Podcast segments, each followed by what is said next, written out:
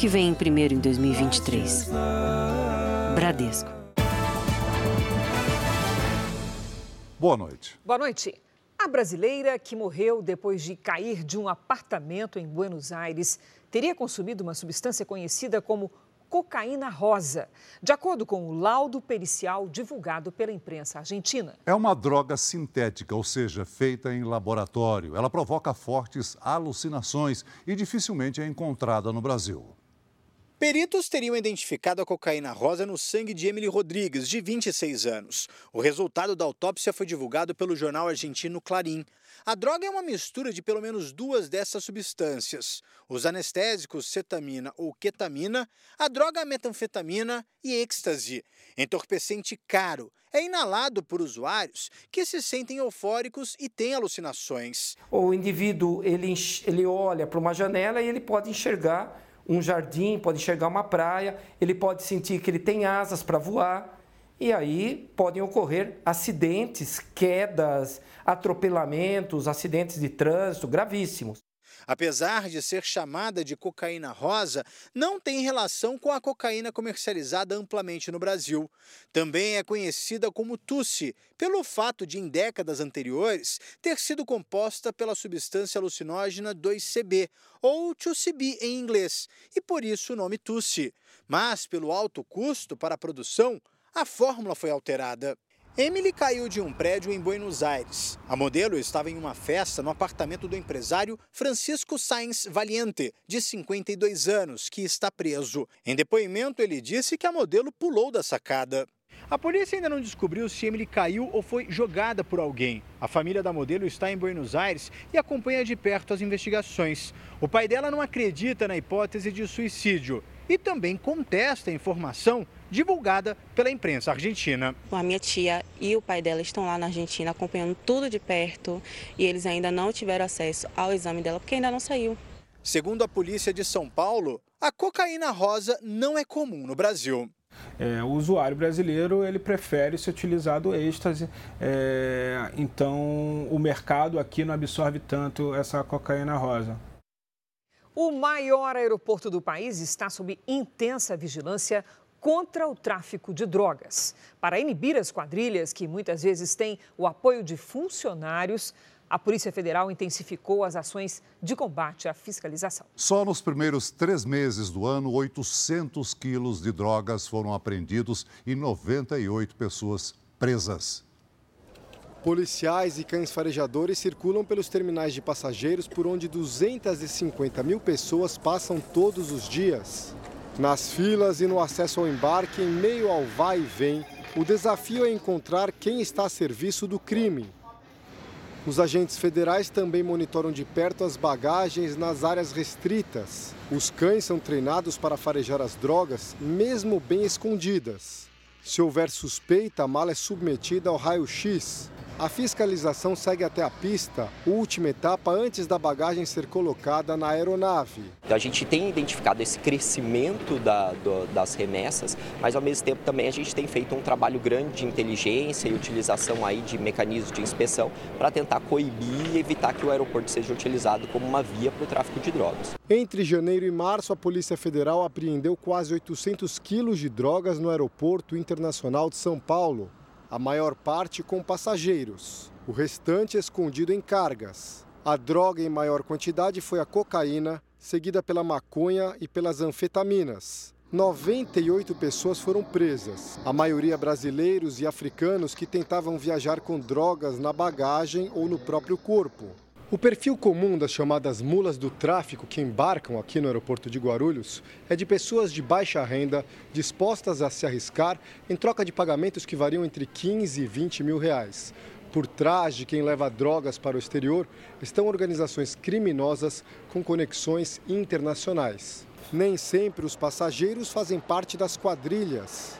O caso de duas brasileiras que foram recentemente presas na Alemanha assustou muitos viajantes. Elas tiveram a bagagem trocada por malas com drogas no aeroporto em Guarulhos. Um esquema criminoso feito por funcionários do setor de bagagens a serviço das quadrilhas. O delegado da Polícia Federal alerta que esse tipo de estratégia do tráfico não é nova e dá dicas de como se proteger. Evitar uh, transportar qualquer objeto para terceiros, sobretudo se forem desconhecidos. Ter atenção para a questão da etiqueta, verificar se foi emitido somente uma etiqueta mesmo ali para si. Tudo isso são elementos que, se algo assim acontecer, que a pessoa não tem envolvimento com aquilo. Veja agora outros destaques do dia.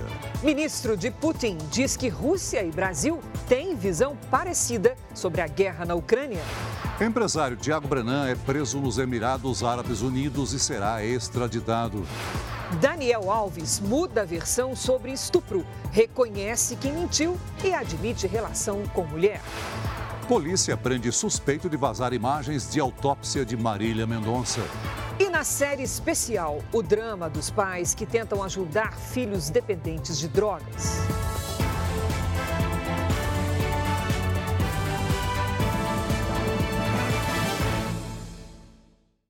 Oferecimento App Bradesco. Organize sua vida financeira com um único botão.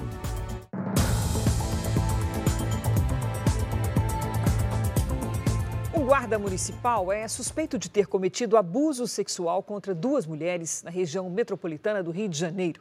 Ele foi preso hoje. Anselmo José da Silva, de 55 anos, foi detido em casa, nesta rua, a mesma onde um dos crimes aconteceu, na Baixada Fluminense. Ele negou ter cometido o abuso. Inocente de qualquer afirmativa. Você está sendo preso, prisão temporária, tá, por crime de estupro. As investigações apontam que o guarda municipal planejou a abordagem à mulher de 25 anos. Nós vimos que ele estava antes da vítima chegar em casa, a vítima que ele abordou no dia 14 de março. Então ele já esperava, aguardava a vítima. E é realmente muita ousadia é, da pessoa cometer isso na, na, na porta de casa. A polícia analisou mais de 50 horas de imagens de 30 câmeras de segurança para chegar ao suspeito. A jovem voltava do trabalho quando foi abordada pelo homem armado e arrastada para um terreno abandonado. Depois do crime, a Selmo teria caminhado por cerca de duas horas na tentativa de dificultar a própria identificação. O criminoso usava máscara. O criminoso tomou muitos cuidados, certamente contou que não houvesse esse trabalho todo mais cuidadoso de coleta de imagens. Anselmo também é investigado por outro estupro cometido no dia 18 de fevereiro e por sequestro. Segundo a polícia, ele abordou duas mulheres em um carro. Uma foi violentada e a outra foi trancada no porta-malas. Um levantamento do Instituto de Pesquisa Econômica Aplicada, o IPEA, aponta mais de 800 mil casos de estupro registrados por ano no Brasil, uma média de dois por minuto. A polícia não descarta que o guarda tenha feito outras vítimas. Nós não conseguimos contato com a defesa do guarda municipal. Andresa Cristina Lima Leitão, conhecida como Pipi Perigosa, foi transferida do presídio de Bangu, no Rio de Janeiro, para uma penitenciária do Rio Grande do Norte. Ela é apontada como chefe da organização criminosa que ordenou ataques no estado no mês passado. Usina de Tumbiara, em Goiás, abriu as comportas pela segunda vez este ano. O objetivo é controlar o nível do reservatório, que está com mais de 99% da capacidade.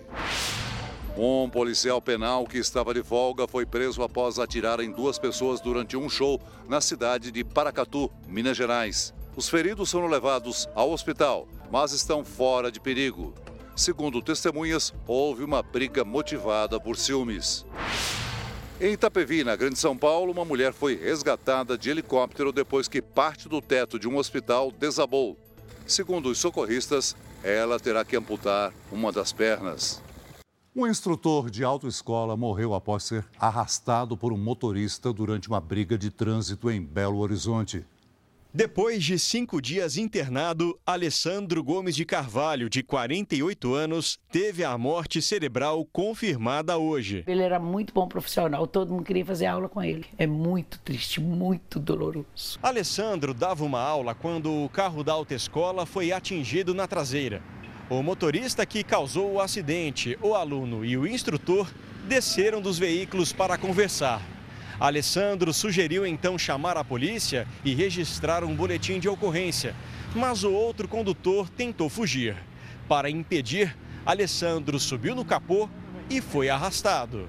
Neste vídeo, gravado por uma testemunha, o instrutor aparece sobre o capô. Esta outra imagem de uma câmera de segurança mostra quando o motorista entra em uma rua lateral. Nessa hora, Alessandro solta o capô e se segura na janela do motorista. O instrutor sofreu ferimentos na barriga e na cabeça. A suspeita é de que ele tenha sido arremessado. Ele não pulou porque ele foi negligente, não. Ele pulou porque o rapaz queria fugir.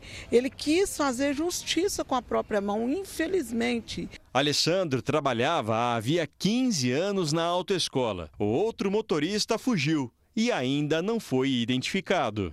E eu queria entender o que, que passa na cabeça dele. Se ele sabe realmente o que ele fez. Se ele sabe que ele matou uma pessoa ou se ele acha que ele só a pessoa caiu lá e pronto. A ex-jogadora de vôlei Sandra Matias de Sá, investigada por agressões contra entregadores de aplicativo, prestou depoimento hoje no Rio de Janeiro. Ela chegou de máscara à delegacia, acompanhada do advogado, e não quis falar com a imprensa. O depoimento durou cerca de três horas.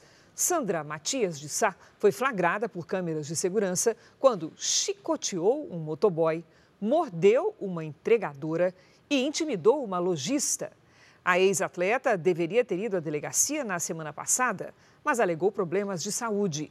Sandra é investigada por injúria e lesão corporal.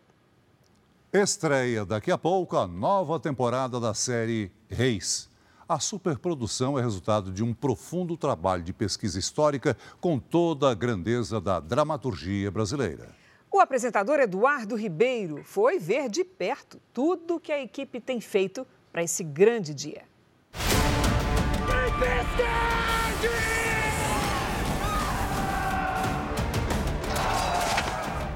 Acabou a espera, hein? A mais intensa superprodução bíblica e histórica do ano chega à sua nova fase. Nossa equipe está desembarcando no Rio de Janeiro durante as gravações da série Reis. Eu vou te mostrar bastidores, prometo, mas vai ter que ser enquanto as coisas acontecem. Bora?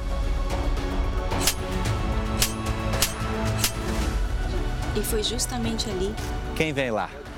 É ele mesmo o protagonista da série. Cirilo Luna. Bom dia. Edu Ribeiro, seu humilde soldado. Oi, Edu. Eu sou um rei que não tem o apoio de toda a nação ainda. Eu preciso fortalecer o meu reinado. Qual é a expectativa para esse reinício, para essa estreia? Expectativa, nossa, são tantas. Frio na barriga. Ah, é? É, muita expectativa com relação a tudo que a gente vai viver agora daqui para frente, né? E é na maquiagem que os atores se encontram. Ah, vamos nessa. A gente virou realmente uma grande família, todo mundo se ajuda demais. E, e melhor impossível, né? Trabalhar assim, né? Cirilo está conversando sobre as cenas que vai gravar daqui a pouco com o ator Roger Gobet, que interpreta o soldado Urias. Na série, Urias é um homem apaixonado que quer se casar com Batseba. Mas ela só pensa em Davi. Eu vi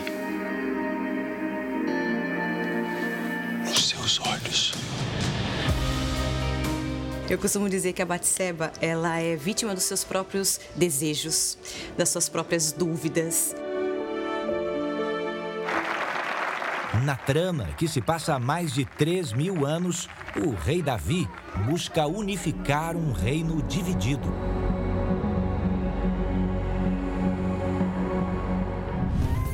Nos bastidores, a equipe também se divide, mas para chegar ao melhor resultado. Tô precisando de uma carona que eu tô sem cavalo aqui, hoje. Aqui, comandante. Dudu Pelizari com vocês. Dudu, Prazer, bem-vindo, Xará.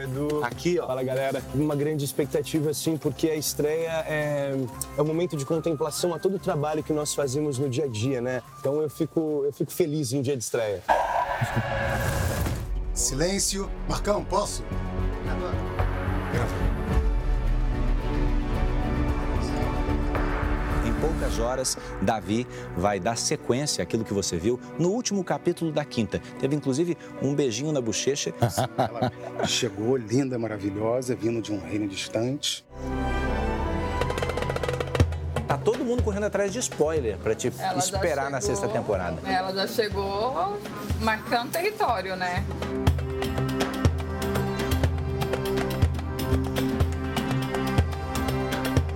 Sol a pino. Repara no calorão, 35 graus no Rio de Janeiro. Eu disse Rio? É. Olhando para uma muralha dessa, de 10 metros de altura, dá para duvidar. Não à toa. É como se a gente fosse teletransportado para a Terra Santa. Eu estou falando de Jerusalém. A 30 quilômetros dali fica uma cidade, uma das mais antigas do planeta, chamada Hebron. Bem-vindos a esse lugar. Nós estamos indo para casa do rei? Para casa de Davi. Por favor, entrem aqui. Com licença. Nunca antes uma série mostrou com tamanha fidelidade histórica. É tudo feito com, com muito carinho, com muito amor. Vocês estão vendo, né, que o cenário, eles representam praticamente o que a gente vê, né, lá em Israel. Na sexta temporada vocês vão ver conquistas e também perdas.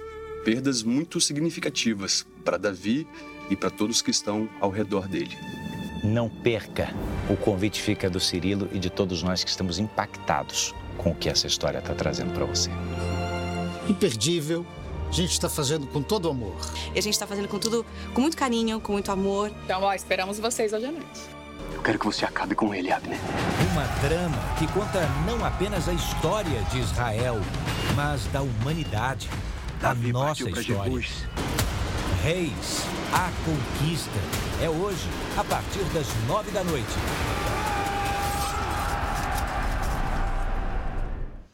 Então você segue com a gente porque logo depois do JR estreia a série Reis. E para acompanhar todas as novidades dessa superprodução, acesse r7.com. Lá você encontra bastidores, fotos e vídeos exclusivos das gravações.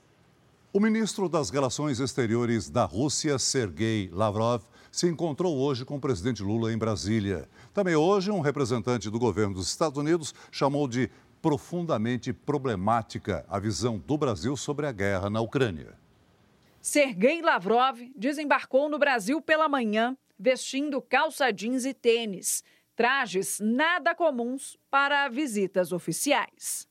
Primeiro, o homem de confiança de Vladimir Putin se encontrou com o ministro Mauro Vieira no Itamaraty. Os dois trataram de comércio, cooperação na área de tecnologia e energia e meio ambiente. A vinda do chanceler russo ao país é observada de perto por parceiros ocidentais, como os Estados Unidos, que estão incomodados com a aproximação entre Brasil e Rússia e também com as declarações de Lula sobre a guerra na Ucrânia. O presidente brasileiro disse na China que Estados Unidos e União Europeia precisam parar de incentivar a guerra. É preciso que os Estados Unidos pare de incentivar a guerra e comece a falar em paz.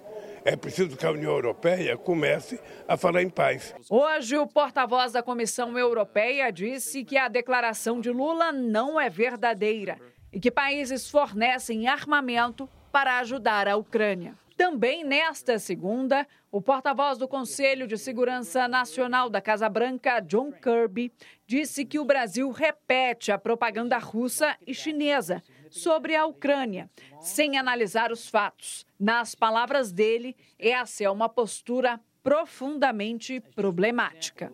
Mauro Vieira reafirmou o interesse do Brasil na criação de um grupo de países amigos para acabar imediatamente com a guerra. Reiterei nossa posição em favor de um cessar-fogo imediato, de respeito ao direito humanitário e de uma solução negociada com vistas a uma paz duradoura que contemple as preocupações securitárias de ambos os lados. Há quase 20 anos no cargo, Sergei Lavrov afirmou que Brasil e Rússia têm visões parecidas em relação à guerra e agradeceu ao Brasil por contribuir na busca pelo fim do conflito. Mas destacou que é preciso resolvê-lo de uma forma duradoura, não imediata. À tarde, Sergei Lavrov se encontrou com o presidente brasileiro no Palácio da Alvorada. O ministro russo entregou a Lula uma carta do presidente Putin, com um convite para ir à Rússia durante o Fórum Econômico de São Petersburgo, entre os dias 14 e 23 de junho sobre a declaração do porta-voz do Conselho de Segurança Nacional da Casa Branca, o ministro das Relações Exteriores, Mauro Vieira, disse não concordar que o Brasil apenas repita a propaganda russa e chinesa sobre a Ucrânia. E acrescentou que Brasil e Rússia têm 195 anos de relações diplomáticas e são países com uma história em comum. A entrega da nova lei que controla os gastos públicos ao Congresso foi adiada para amanhã. Hoje, o governo detalhou o projeto da Lei de Diretrizes Orçamentárias, que propõe, entre outras coisas, o valor do salário mínimo para o ano que vem. O texto prevê um salário mínimo de R$ 1.389 em 2024. Em 1 de maio, o valor atual subirá para R$ 1.320. Com isso, o reajuste de pouco mais de 5% proposto pelo governo apenas repõe as perdas com a inflação esperada para este ano. Mas a ministra do Planejamento, Simone Tebet, garantiu que o valor vai mudar para que haja um aumento real do mínimo. Óbvio que não há a menor chance do presidente ano que vem não dar aumento real para o salário mínimo. O salário mínimo virá não só com o aumento da inflação, mas o percentual permitido pelo espaço fiscal. A esperança do governo para conceder um reajuste maior do salário mínimo é a aprovação das novas regras de controle dos gastos públicos. No projeto de lei das diretrizes orçamentárias, a equipe econômica prevê que, caso seja aprovado o chamado acabouço fiscal, as novas regras poderão permitir 172 bilhões de gastos a mais. A proposta será entregue aos presidentes da Câmara e do Senado pelo presidente Lula nesta terça-feira. O cenário projetado para 2024 é de crescimento da economia de 2,34%, inflação de 3,52% taxa média de juros de 11,08% e dólar em R$ 5,25. O projeto prevê ainda zerar o déficit das contas, ou seja, o governo deixaria de gastar mais do que arrecada. A polícia da Itália apreendeu duas toneladas de cocaína flutuando no mar Mediterrâneo, perto da Sicília. O preço da droga foi estimado em mais de 2 bilhões de reais. A carga tinha sistema de localização e sinalização luminosa. Passa de 180 o número de mortos na disputa por poder no Sudão. Os generais Abdel Fattah al-Burhan, à frente do exército, e Mohamed Hadan Daglo, que comanda um grupo paramilitar, se enfrentam pelo controle do país.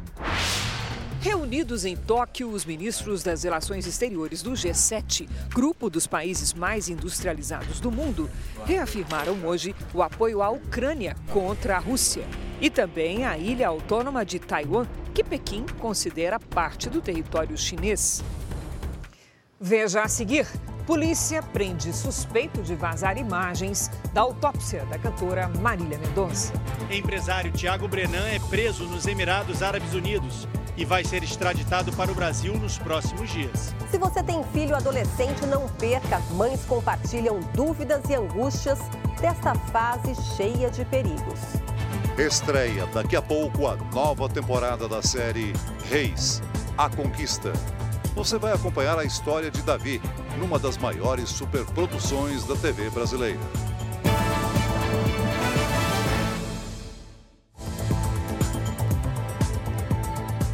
E a gente volta com a previsão do tempo. Já está conosco a Lidiane Sayuri. Oi, Lid, boa noite. A semana confirma o friozinho, né? Que vem chegando devagar. Mas tem temporal também? Também, Cris. Ela começa e termina assim, viu? Boa noite para você. Oi, Celso, muito boa noite. Boa noite a todos que nos acompanham. Temos uma frente fria no sudeste muitas nuvens de tempestade sobre a metade norte do Brasil. Nesta terça-feira, outra frente fria se forma no Uruguai e aumenta o risco de temporais no sul e em parte do sudeste. Em Santa Catarina, no Paraná, em São Paulo, em Mato Grosso do Sul e em Mato Grosso, a chuva pode vir com granizo. Na metade norte, risco de enchentes. Nada de chuva apenas no interior do Rio Grande do Sul e entre o norte de Minas e o sul do Piauí. Em Porto Alegre faz 24 graus, em Belo Horizonte e em São Luís 30, em Campo Grande 28 e até 32 em Porto Velho. A primeira onda de frio mais forte do ano vai deixar o feriado gelado. Nos pontos mais altos das Serras Gaúcha e Catarinense pode gear, com mínima de 3 graus. Em São Paulo, a chuva segue até quarta-feira pela manhã. Na quinta e na sexta, tempo firme e friozinho. Nesta terça, faz até 27. Tempo delivery. Olide, a Clarice é de Londrina, no Paraná. Vamos para lá. Oi, Clarice. Terça-feira de alertas. Máxima de 23, com chuva a qualquer hora, granizo e ventos fortes. A partir de quarta, tempo firme. Se prepare para o friozinho no fim da semana. A Yolanda é de São João da Serra, lá no Piauí. Vamos lá, Yolanda, tudo bem? Olha, a chuva pode causar alagamentos por aí, viu? Até quinta-feira, tempo abafado com 29, 30 graus. E a gente espera o seu pedido pelas redes sociais com a hashtag você no JR. Cris, Celso. Valeu, Lid. Até amanhã, Lid. É. A proposta de emenda à Constituição para ampliar a imunidade tributária de templos de qualquer religião tem apoio formal de pelo menos 336 deputados. Mais que o suficiente para ser aprovada e enviada para a análise dos senadores. Em um país como o Brasil, ações sociais de igrejas são importantes para diminuir a desigualdade e amenizar a ausência do Estado em temas sociais a doação de comida e roupas, a construção de creches e asilos e o trabalho para apoiar moradores de rua e dependentes químicos são apenas algumas das ações promovidas por instituições religiosas no Brasil. Para garantir a melhoria e a ampliação desses serviços prestados à sociedade, uma proposta apresentada pelo deputado Marcelo Crivella, do Republicanos do Rio de Janeiro, quer que a Constituição amplie a imunidade tributária de templos de qualquer religião, o que já vem sendo garantido por meio de decisões dos tribunais superiores. A Constituição garante a imunidade tributária sobre o patrimônio, renda e serviços, como a realização de cultos e missas das igrejas. Mas outros serviços, como os trabalhos sociais, que também precisam de estrutura física e que dependem de recursos para funcionar, ainda estão fora do texto constitucional. É uma lei que não vai atingir somente os evangélicos, qualquer tipo de religião, católica, espírita, qualquer tipo. Então, isso atende os anseios da sociedade. A igreja teve um papel fundamental, principalmente na pandemia, resgatando pessoas, evitando inclusive suicídio, onde pessoas estavam depressivas e onde não encontrava apoio de ninguém. Eles buscavam aonde? Nas igrejas. A proposta de mudança na Constituição tem o apoio formal de pelo menos 336 deputados e está, neste momento, na Comissão de Constituição e Justiça da Câmara. A gente sabe de quanto a igreja pode hoje auxiliar no Estado, na União, contribuindo com os serviços sociais, na qualificação de jovens por meio das associações, entidades também da igreja que hoje administram creches, escolas. Então, é a igreja, de fato, contribuindo com a população e tendo realmente aí a qualificação, a transparência da lei, proporcionando o benefício. O empresário Tiago Brenan foi preso hoje nos Emirados Árabes Unidos. Policiais federais devem embarcar amanhã para trazer o empresário de volta ao Brasil. Ele tem cinco mandados de prisão. São acusações de estupro e agressão a mulheres. O empresário Tiago Brenan já está sob custódia da polícia dos Emirados Árabes Unidos. A prisão ocorreu sete meses depois de Brenan deixar o Brasil. O fato dele ter saído do país e não ter retornado após ser cientificado da existência desses mandados de prisão, certamente atrapalha um pouco para que ele obtenha eventualmente o direito de responder em liberdade. Tiago Brenan saiu do Brasil em setembro do ano passado.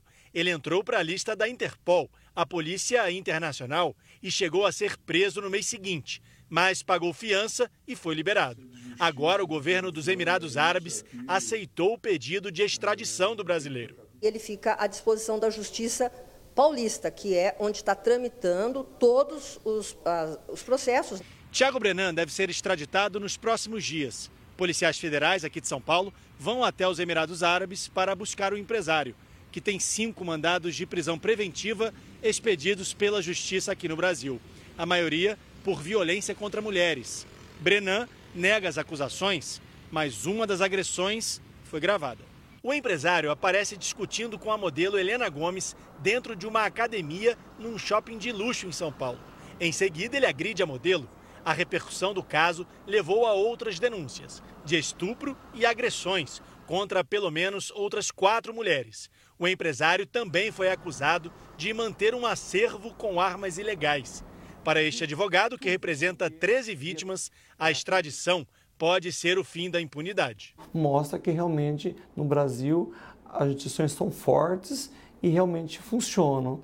E ele vai ter que submeter às regras da lei. A Justiça da França absolveu a empresa aérea e a fabricante do avião, que há 14 anos decolou do Rio de Janeiro rumo a Paris e caiu no Oceano Atlântico. As 228 pessoas a bordo da aeronave morreram no acidente. Quase 14 anos depois de perder o marido, Renata ainda esperava por justiça. É uma sensação de injustiça tamanha, tremenda. É, enfim, que a gente vai levar daqui com a gente, né? Cada um vai resolver da, de uma forma. O Tiago estava com 11 meses quando o pai pegou o voo 447 da Air France do Rio de Janeiro com destino a Paris. O avião, fabricado pela Airbus, caiu no dia 1 de junho de 2009, no Oceano Atlântico, perto de Fernando de Noronha, horas depois de ter decolado. Marco Antônio Camargos Mendonça tinha 44 anos e foi um dos 228 mortos do mais trágico acidente aéreo da história da aviação francesa. Foi muito difícil crescer sem uma figura paterna. Querendo ou não, minha mãe fez a parte das duas, mas é complicada. De lá para cá, a justiça tenta entender o motivo do acidente. O conteúdo das caixas pretas confirmou que ele aconteceu depois do congelamento das sondas de velocidade, enquanto o avião passava por uma área com condições meteorológicas ruins. O problema, segundo as investigações, fez com que o aparelho emitisse informações erradas sobre a altitude. Os pilotos também não teriam reagido ao problema da forma correta, o que fez a aeronave entrar em queda livre. As investigações mostraram que a falha já havia acontecido antes do acidente. A justiça entendeu que tanto a companhia aérea quanto o fabricante cometeram erros, principalmente porque não trocaram as sondas que pareciam congelar com mais frequência e nem informaram os pilotos do problema. O tribunal concluiu que, mesmo encontrando sinais de imprudência e negligência, não há como provar que essa tenha sido a causa da queda da aeronave. Segundo a justiça francesa, não é mais possível recorrer da decisão. Foi preso no Distrito Federal um suspeito de divulgar as fotos da autópsia da cantora Marília Mendonça. Segundo a defesa da família da cantora, ele não é o responsável pelo vazamento inicial, que continua sendo investigado. Segundo a polícia, Felipe Alves, de 22 anos, confessou o crime. O autor, em seu interrogatório, confessou a prática do crime e agora ele se encontra é, à disposição da Justiça, aguardando audiência de custódia. De acordo com a Polícia Civil do Distrito Federal, o jovem administrava uma conta numa rede social onde publicava imagens de corpos de artistas mortos em acidentes. Além de Marília Mendonça, ele teria compartilhado fotos e vídeos dos cantores Gabriel Diniz e Cristiano Araújo. No perfil, o suspeito disponibilizava links com os arquivos das fotos, publicava mensagens preconceituosas, se gabava de ter ganhado seguidores nos últimos dias e fingia não ter medo da polícia, dizendo morar fora do Brasil. Segundo a defesa da família de Marília Mendonça, Felipe foi preso porque armazenava e divulgava as fotos. Mas ele não é o responsável pelo vazamento inicial dos arquivos sigilosos da Polícia Civil de Minas Gerais. Agora veja que grave, Celso. A cidade do Rio de Janeiro registra um aumento de 50% nas interrupções de aulas por causa de tiroteio. É, e hoje foi a vez dos alunos das escolas do Complexo da Maré ficarem sem estudos. Correria na madrugada. É o blindado da Polícia Militar entrando na comunidade. É morador! É morador! É morador! O objetivo seria terminar com o baile funk no Complexo da Maré, zona norte do Rio. Mas as imagens mostram pais com crianças no colo. Acabaram com o aniversário da criança, gente. Da janela, o morador registrou um homem baleado no meio da rua. polícia trocou tiros com os criminosos. Um suspeito morreu. Resultado da operação: duas pistolas apreendidas e um pouco de rachixe, droga derivada da maconha. A semana começou sem estudo para mais de 8 mil alunos, aqui no Complexo da Maré. 25 escolas públicas não abriram. Uma rotina que só tem piorado. Em 2023, só na cidade do Rio, foram 300 ocorrências de interrupções de aulas em média por mês. Isso é 50% maior do que no ano passado. Alvo de constantes operações, o Complexo da Maré é um dos principais pontos da maior facção criminosa do Rio. Imagens exclusivas obtidas pelo jornalismo da Record TV mostram a presença dos traficantes armados na comunidade. No meio da rua, criminosos vendem as drogas tranquilamente. No fim de semana, a polícia prendeu um integrante que atuava na comunidade. Com 15 anotações criminais, Igor de Andrade Badaró foi condenado a mais de cinco anos de prisão por tráfico e estava foragido. Ele foi detido ao sair da festa de aniversário do filho. Repare no homem de moto que se prepara para sair do estacionamento de um hipermercado na zona norte de São Paulo. Enquanto ele espera a abertura da cancela, três assaltantes em duas motos anunciam o roubo. Eles revistam o homem e pegam todos os pertences. Em seguida, um deles sobe na moto da vítima e sai na mesma direção que um dos ladrões. O outro foge no sentido contrário. A Procuradoria-Geral da República apresentou ao Supremo Tribunal Federal uma denúncia contra o senador Sérgio Moro, do União Brasil do Paraná. O ex-juiz da Lava Jato é acusado de calúnia por supostamente sugerir que o ministro Gilmar Mendes, do STF, pratique corrupção. Um vídeo divulgado em redes sociais na semana passada mostrou Sérgio Moro falando em comprar um habeas corpus de Gilmar Mendes em tom de brincadeira. Sérgio Moro alega que sua fala foi retirada do contexto e não contém acusação a ninguém. E repudia a denúncia, segundo ele, apresentada de forma assodada pela Procuradoria-Geral da República, sem ouvi-lo antes. Veja a seguir. Justiça bloqueia 1 milhão e 700 mil reais das contas do jogador William Bigode. Daniel Alves pede para prestar um novo depoimento, reafirma que houve relação sexual, mas com consentimento e diz que mentiu para proteger o casamento. O uso de drogas pelos adolescentes brasileiros preocupa cada vez mais pais e mães. A maconha sintética tem levado jovens para clínicas de reabilitação. E daqui a pouco você não pode perder a estreia da sexta temporada da série Reis, a Conquista. Nessa fase, a superprodução vai mostrar a história de Davi como nunca se viu.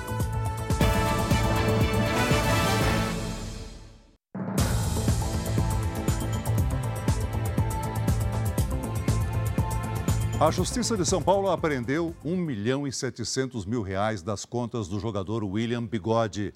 A decisão vem de um processo movido pelo lateral do Palmeiras, Mike. Ele investiu mais de 4 milhões de criptomoedas de uma empresa sugerida pela consultoria que pertence a William Bigode, hoje jogando no Atlético Paranaense. A promessa era de retorno de 5% ao mês.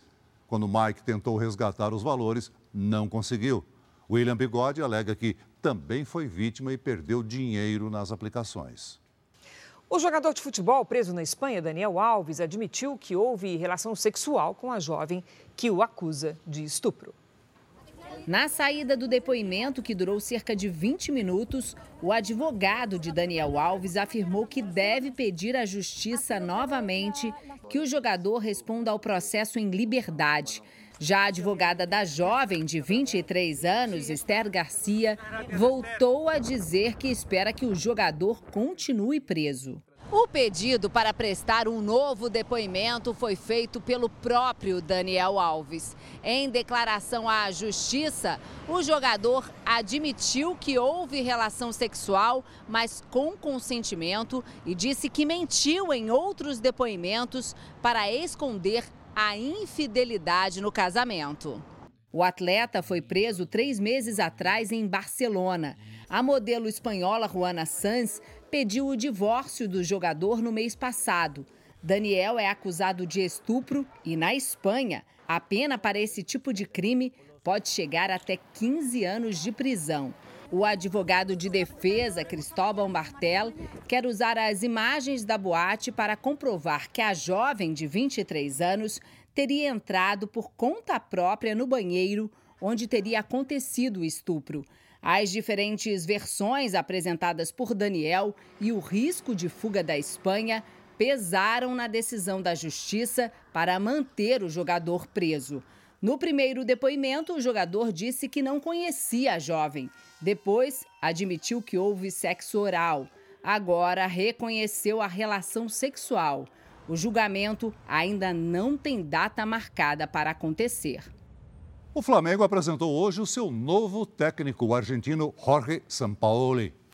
Um namoro que começou como flerte há bastante tempo. Jorge Sampaoli e Flamengo, enfim, se acertaram. Hoje, para mim, era o plano A eh, de, de eleição. O novo técnico não se esquivou a responder a uma questão que preocupa o torcedor.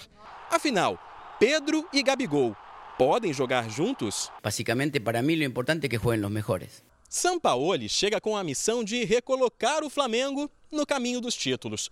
Somente nesse ano de 2023, o clube perdeu as cinco competições que disputou. Essa sequência de resultados negativos causou a demissão do técnico anterior, o português Vitor Pereira.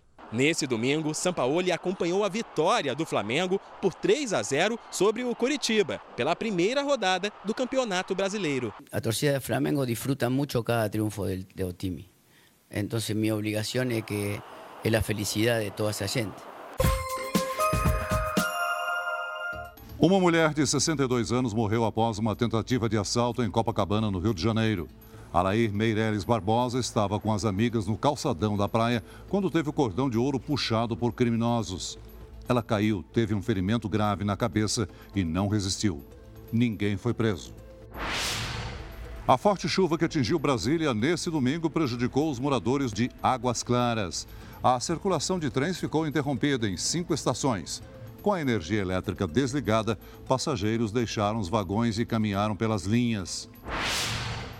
O presidente da Petrobras, Jean Paul Prates, anunciou hoje, no encontro na Fiesp em São Paulo, a redução do preço do gás natural no país. A partir de 1 de maio, o corte será de 8,1% no valor cobrado das distribuidoras.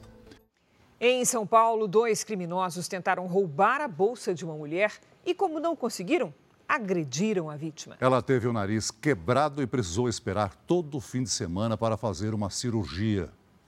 As câmeras mostram quando os dois homens cercam a mulher assim que ela aparece na rua. Logo a derrubam no chão com violência. Eles batem no rosto dela, tentando tomar a bolsa onde está o celular. Já estava a 10 passos da minha casa quando dois moleques se aproximaram. Percebi que eu não ia conseguir é, me defender dos dois. Então eu comecei a gritar, chamar a atenção dos vizinhos e aí eles desferiram dois socos no meu rosto. A agressão deixou a mulher com o nariz quebrado. Foi uma fratura bem séria, que ela estava com impossibilidade de respirar na via nasal esquerda. A auxiliar de enfermagem passou por cirurgia neste hospital universitário. Ela precisou esperar três dias com dor no nariz, sem conseguir respirar direito, porque o pronto-socorro onde buscou o primeiro atendimento não tinha estrutura para fazer a operação necessária. A vítima não tem convênio. Ela precisava fazer uma tomografia para analisar os danos causados pela agressão. No pronto-socorro, o aparelho estava quebrado e o médico recomendou que ela procurasse o hospital da USP para fazer o exame e a cirurgia. Me senti acuada. A covardia dos dois foi muito grande porque eu já estava no chão. Está muito delicado o nariz, então tem que tomar bastante cuidado, porque pode gerar uma nova fratura. Os assaltantes ainda não foram identificados. Esse especialista recomenda que a vítima tenha o sangue frio de não reagir em uma tentativa de assalto. Sua vida, tenha certeza, vale muito mais do que o bem que está naquela bolsa, aquele celular, aquele carro. Tem pessoas que, por conta de uma situação dessa, trava a vida dela toda, entre depressão, e não é isso que eu vou deixar acontecer comigo. Em nota, a Secretaria Municipal de Saúde, que administra o pronto-socorro, disse que a paciente foi prontamente atendida, passou pelo raio-x, foi medicada e estabilizada e que, devido à complexidade do caso, seria necessária a transferência para uma unidade de referência. Mas a paciente optou por não esperar. Na série de reportagens especiais desta semana, você vai conhecer as principais preocupações das mães de adolescentes sobre o futuro dos filhos. Uma delas é o consumo de bebidas alcoólicas e também de drogas entre os jovens. No primeiro episódio, a história de um garoto que se tornou dependente químico aos 15 anos. Ele abandonou os estudos e já foi internado cinco vezes para tratar o vício em cocaína, crack e até num tipo de droga sintética 100 vezes mais potente que a maconha, com efeitos devastadores no corpo.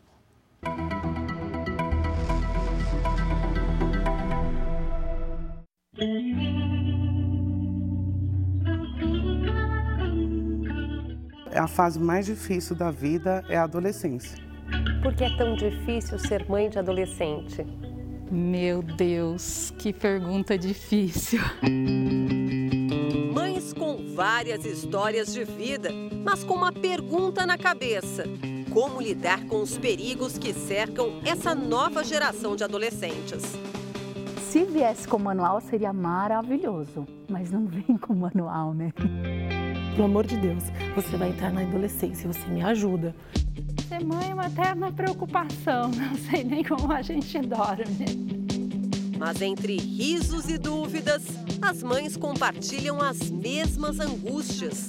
Os filhos crescem, fazem amizades e um mundo diferente aparece. Mundo que deixa o coração delas mais apertado. Qual é o seu maior medo como mãe de adolescente? As drogas, bebida, né? Nos últimos 40 anos, o consumo de drogas entre adolescentes brasileiros mudou bastante. Os primeiros estudos na década de 80 alertavam para os riscos do álcool e dos cigarros. Na década de 90, houve um aumento expressivo no uso de lança-perfume, maconha, cocaína e crack. A partir dos anos 2000, foi a vez das drogas sintéticas. E de 2020 para cá, além de todas estas drogas, os adolescentes passaram a consumir com frequência os cigarros eletrônicos. Que tipo de substância ofereceram para elas? Foi maconha. Na porta da escola, na verdade, né? Ela falou assim que na escola tem amigos que fumam esse cigarro eletrônico. Questão de balada, eu acho que é uma questão um pouco mais preocupante, porque é mar aberto, vai estar tudo ali muito à mão. Sexo, droga, tudo. Se você não quer que seu filho vai receber uma influência lá fora, faça com que ele primeiro te respeite e transforme a vida do seu filho dentro de casa para que ele se sinta importante, que vai tornando essa criança um homem adulto que não vai se desviar nem para o álcool, nem para as drogas. Desde que as drogas entraram na vida desta família, a adolescência do filho de Adriana foi interrompida. Mãe, eu, eu, estou com muita saudade da senhora, de dar um abraço em você. Vou ser sempre seu bebê e você sempre vai ser o meu porto seguro. A letra caprichosa numa carta de amor é do garoto de 17 anos que se afastou dos pais por causa do vício primeiro cigarro de maconha foi aos 15. Meses depois, o menino experimentou cocaína e fumou uma pedra de crack. E aí veio o vício. Aí veio o vício já. Dependência, tudo. O que, que você vendeu? Roupa, tênis, celular.